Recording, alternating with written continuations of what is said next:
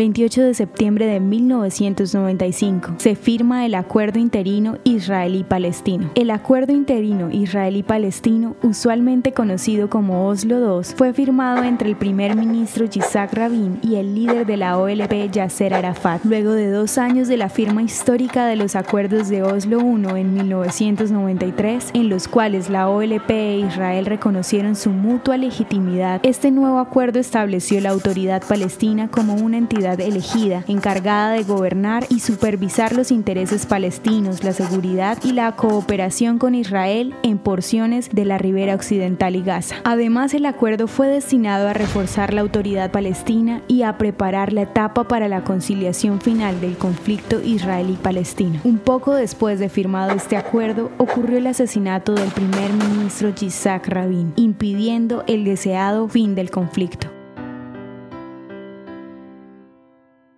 ¿Te gustaría recibir estos audios en tu WhatsApp? Compartimos nuevos episodios todos los días. Suscríbete sin costo alguno ingresando a www.hoyenlahistoriadeisrael.com.